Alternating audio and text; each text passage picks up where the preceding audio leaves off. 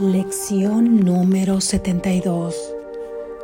Abrigar resentimientos es un ataque contra el plan de Dios para la salvación. Abrigar resentimientos es un ataque contra el plan de Dios para la salvación. Abrigar resentimientos es un ataque contra el plan de Dios para la salvación. Aunque hemos reconocido que el plan del ego para la salvación es el opuesto al de Dios, aún no hemos puesto de relieve que es también un ataque directo contra su plan y un intento deliberado de destruirlo. En dicho ataque se le adjudican a Dios aquellos atributos que de hecho le corresponden al ego mientras que el ego parece asumir los de Dios. El deseo fundamental del ego es suplantar a Dios. De hecho, el ego es la encarnación física de ese deseo, pues es este deseo lo que parece encerrar a la mente en un cuerpo, manteniéndola sola y separada e incapaz de llegar a otras mentes, excepto a través del mismo cuerpo que fue hecho con el propósito de aprisionarla. Poner límites en la comunicación no es la mejor manera de expandirla. No obstante, el ego quiere hacerte creer que lo es aunque el intento de mantener las limitaciones que un cuerpo impone es obvio aquí, tal vez no sea tan evidente por qué razón abrigar resentimientos constituye un ataque contra el plan de Dios para la salvación. Examinemos, pues, cuáles son las cosas contra las que tienes la tendencia de abrigar resentimientos. ¿Acaso no están siempre asociadas con algo que un cuerpo hace? Una persona dice algo que no te gusta o bien hace algo que te desagrada. Dicha persona delata sus pensamientos hostiles con su comportamiento. En este caso, no estás tratando con lo que la persona es, por el contrario, en lo único que te fijas es en lo que esa persona hace en el cuerpo. Y no solo no la estás ayudando a librarse de las limitaciones de su cuerpo, sino que estás tratando activamente de atarla al cuerpo, al confundirla con este y juzgar que ella y su cuerpo son una misma cosa. De este modo se ataca a Dios, pues si su Hijo no es más que un cuerpo, eso es lo que Él debe ser también. Es inconcebible que un creador pueda ser radicalmente distinto de su creación.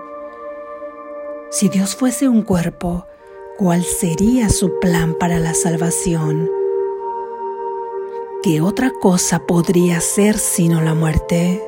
Y al tratar de presentarse a sí mismo como el autor de la vida y no de la muerte, resultaría ser un mentiroso y un impostor lleno de falsas promesas que ofrece ilusiones en vez de la verdad. La aparente realidad del cuerpo hace que esta perspectiva de Dios parezca convincente. De hecho, si el cuerpo fuese real, sería imposible no llegar a esta conclusión. Cada resentimiento que abrigas reitera que el cuerpo es real. Cada resentimiento que abrigas pasa por alto completamente lo que tu hermano es. Refuerza tu creencia de que él es un cuerpo y lo condena por ello y afirma que su salvación tiene que ser la muerte al proyectar este ataque sobre Dios y hacerlo responsable de ello. A esta arena cuidadosamente preparada donde animales feroces acechan a sus presas y la clemencia no puede hacer acto de presencia, el ego viene a salvarte. Dios te hizo un cuerpo. Muy bien, aceptemos esto y alegrémonos. En cuanto que cuerpo, no te prives de nada de lo que el cuerpo te ofrece. Apodérate de lo poco que puedas. Dios no te dio nada. El cuerpo es tu único salvador representa la muerte de Dios y tu salvación. Esta es la creencia universal del mundo que ves. Hay quienes odian al cuerpo y tratan de lastimarlo y humillarlo. Otros lo veneran y tratan de glorificarlo y exaltarlo. Pero mientras tu cuerpo siga siendo el centro del concepto que tienes de ti mismo, estarás atacando el plan de Dios para la salvación y abrigando resentimientos contra Él y contra su creación, a fin de no oír la voz de la verdad y acogerla como amiga. El que has elegido como tu Salvador ocupa su lugar él es tu amigo, Dios tu enemigo. Hoy trataremos de poner fin a estos ataques absurdos contra la salvación y en lugar de ello trataremos de darle la bienvenida. Tu percepción invertida ha sido la ruina de tu paz.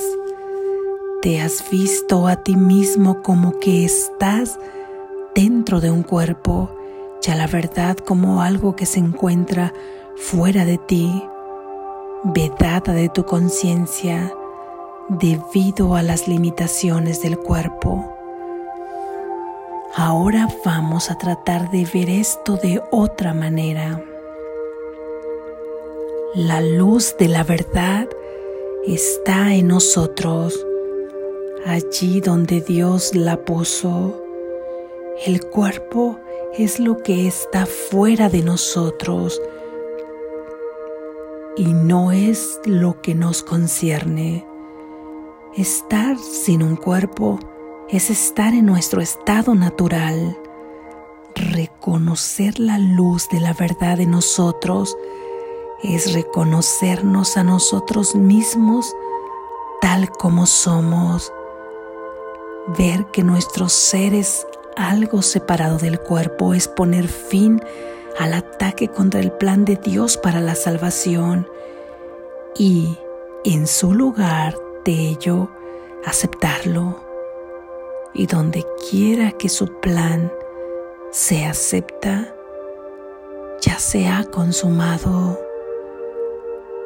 Nuestro objetivo para las sesiones de práctica más largas de hoy es hacernos más conscientes de que el plan de Dios para la salvación ya se ha consumado en nosotros. Para lograr este objetivo tenemos que reemplazar el ataque por la aceptación. Mientras sigamos atacando, no podremos entender cuál es el plan de Dios para nosotros. Estaremos por lo tanto atacando lo que no reconocemos.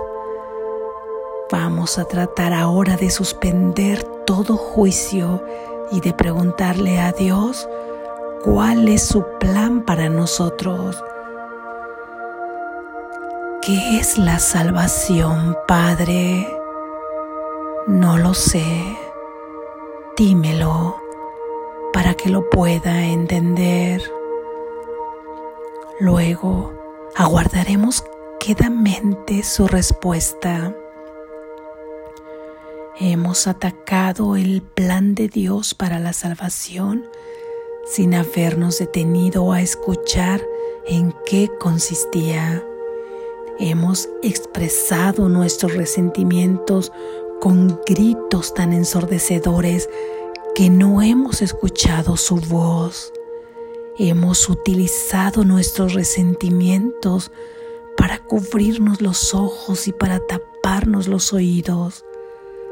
Ahora queremos ver, oír y aprender qué es la salvación, Padre. Pregunta y se te contestará. Busca y hallarás. Ya no le estamos preguntando al ego qué es la salvación ni dónde encontrarla. Se lo estamos preguntando a la verdad. Ten por seguro entonces que la respuesta será verdad en virtud de aquel a quien se lo estás preguntando. Cada vez que sientas que tu confianza flaquea y que tu esperanza de triunfo titubea y se extingue, repite tu pregunta y tu petición, recordando que le estás preguntando al infinito creador de lo infinito, quien te creó a semejanza de sí mismo. ¿Qué es la salvación, Padre? No lo sé. Dímelo para que lo pueda entender.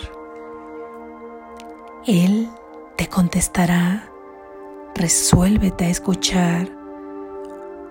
Hoy solo será necesario una o quizás dos sesiones de práctica cortas por hora, ya que serán un poco más largas que de costumbre. Los ejercicios deben comenzar con lo siguiente. Abrigar resentimientos es un ataque contra el plan de Dios para la salvación. Permíteme aceptarlo en lugar de atacarlo. ¿Qué es la salvación, Padre? Luego espera en silencio un minuto más o menos, preferiblemente con los ojos cerrados y aguarda su respuesta. Así es. Gracias Jesús. Reflexión.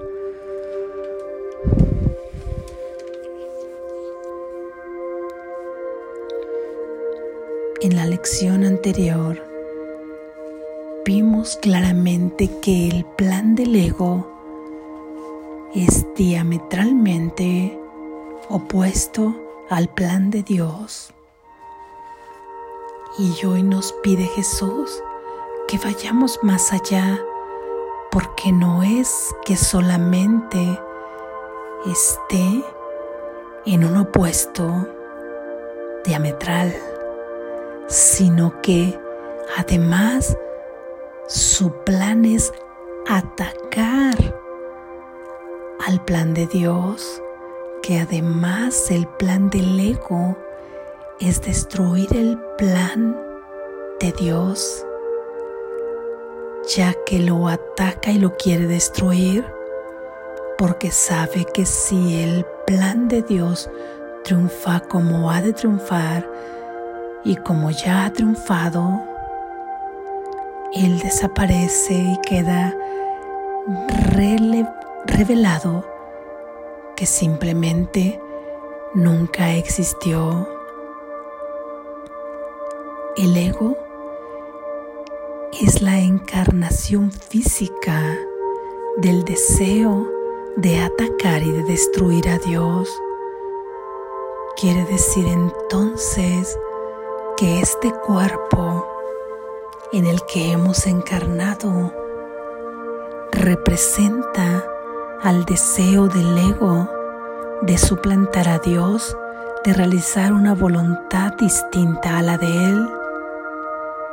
Sí, esto es así, ya que de esta manera nos vemos separados unos de los otros y no solo eso, sino que vemos a la mente atrapada dentro de un cuerpo y nos es mucho, muy difícil visualizar que nuestra mente es una conciencia infinitamente libre que nada la puede atrapar y que no puede estar dentro de un cuerpo y además muchas veces manipulada por el mismo cuerpo que se comporta de manera autónoma con sus propios instintos y sus propios reflejos.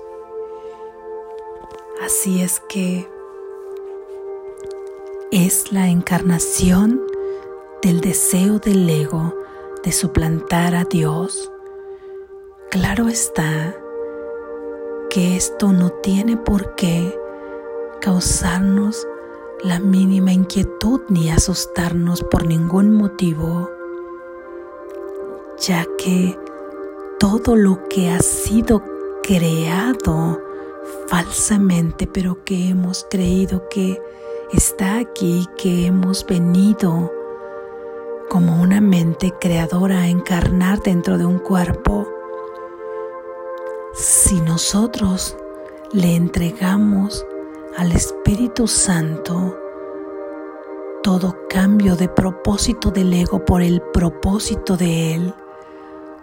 Todo, todo lo que ahora observas cambiará de propósito, incluyendo tu encarnación, ya que si era utilizada para sufrir, tanto tú como tus hermanos de alguna manera para buscar y no encontrar, para luchar, para esforzarse, el propósito del cuerpo cambiará y será un cuerpo que brilla, sano, que late en el corazón de Dios momentáneamente y será utilizado como un recurso, como un vehículo donde Dios a través del cual Dios puede extender su verdad y su amor. Así es que el cuerpo efectivamente es la encarnación del deseo del ego de suplantar a Dios. Esto es así, pero todo, todo lo creado por el ego lo tomará el Espíritu Santo como un recurso para extender su amor. Así es que Solamente es reconocer y aceptar que esto es así y entregar el cambio de propósito al Espíritu Santo y Él lo tomará y lo dignificará como una extensión de la creación de tu Padre que es infinita creación. Así es que será un cuerpo sano e incorruptible, capaz de dar amor y recibir amor solamente porque ahora estará bajo las manos del Creador, dentro de su protección y su seguridad. Claro que es necesario aceptar el plan de Dios para la salvación, dejar de abrigar resentimientos. Eso es un paso indispensable en el plan de Dios para la salvación, porque mientras sigas abrigando resentimientos, jamás creerás que eres libre, seguirás pensando que tú eres un cuerpo y que tu hermano es un cuerpo, porque todo, todo lo que tu hermano hace será susceptible de ser juzgado bajo tu balanza. Y entonces no habrá ni uno solo sobre la faz de la tierra que cumpla a cabalidad siempre en todo espacio y en todo momento todas las cosas y todo comportamiento de manera extrema y al 100% de la forma que tú quisieras.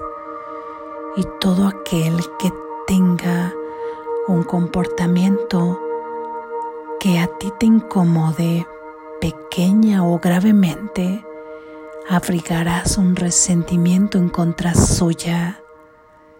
Y como ese resentimiento que abrigarás tiene que ver con lo que Él hace, porque esa es la forma en que Él expresa lo que piensa y lo que es. Así lo identificarás tú, puesto que así también te identificas tú. Entonces confundirás a tu hermano, a tu hermana, con ese cuerpo que has juzgado a través de un comportamiento y sobre el cual has abrigado resentimientos y lo has atrapado y comienzas a ponerle un montón de atributos de cómo es y qué es. Y al ponerle todos estos atributos, le estás quitando en tu mente la calidad de hijo de Dios, le estás quitando en tu mente los atributos que su padre le heredó en el momento de la creación.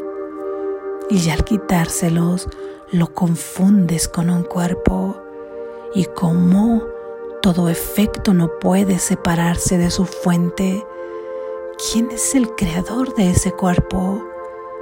Su Padre.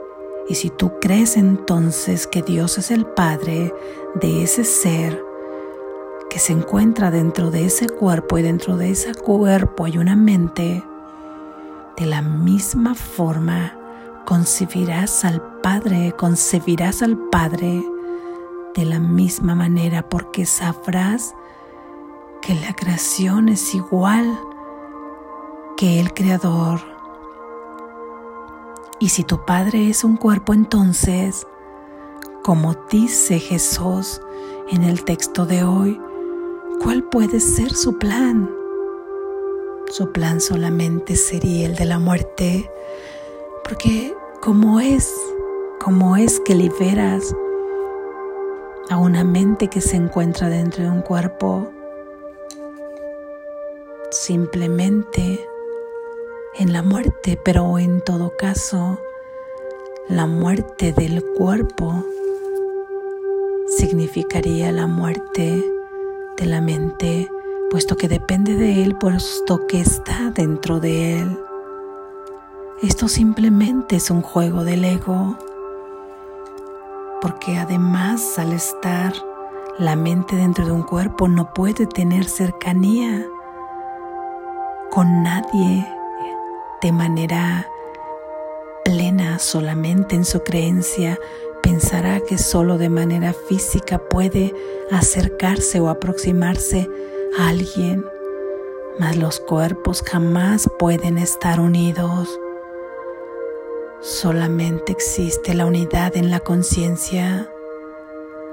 Ahí no hay nada ni nadie que pueda separarlo porque es una unión que Dios ha hecho.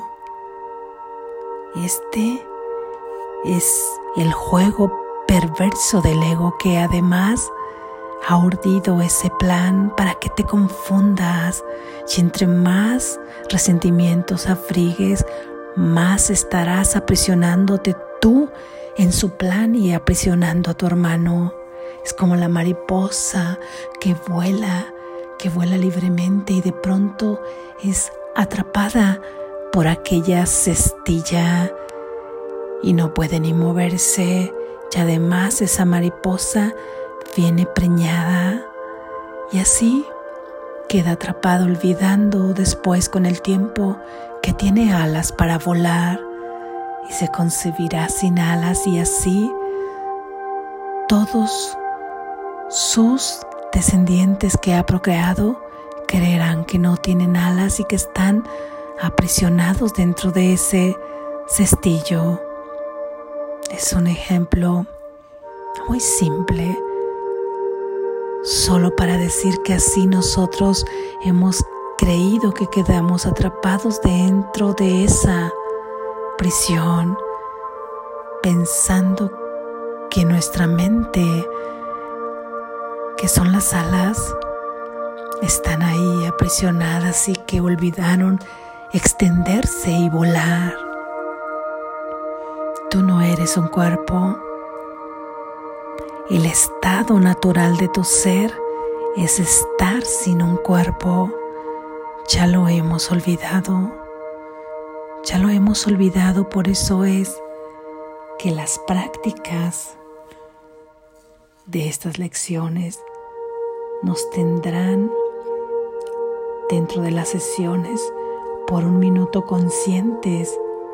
Sostendremos de manera consciente cómo es sentirse liberados de un cuerpo que no somos. Más, como te he comentado, el cuerpo será entregado al Espíritu Santo con otro propósito, porque dice Jesús que al final de cuentas muchos que han emprendido el camino y otros que no, odian al cuerpo, lo humillan y tratan de hacerlo sufrir porque piensan que no son un cuerpo o bien lo exaltan y lo veneran. Pero aunque es un fenómeno simplemente extendido de extremo a extremo, de un polo a otro, tiene que ver con la misma filosofía que es concentrar todo en un cuerpo y así es que sigue siendo un juego del ego, sea que lo odies o lo veneres. El cuerpo simplemente tienes que entregarlo a un nuevo propósito. Tienes que desear que el Espíritu Santo pueda usarlo. Y si aún no sabes en qué consiste el plan de Dios para la salvación, pregúntaselo. En esta práctica, pregúntale y dile, ¿qué es la salvación, Padre? Yo no lo sé. Dímelo para que pueda entenderlo. Confía en que Él te contestará y entonces tendrás certeza y podrás aceptarlo en tu corazón y en tu conciencia. Y recuerda que cada que acepta su palabra, esta ya ha sido consumada. Así es. Amén. Despierta. Estás a salvo.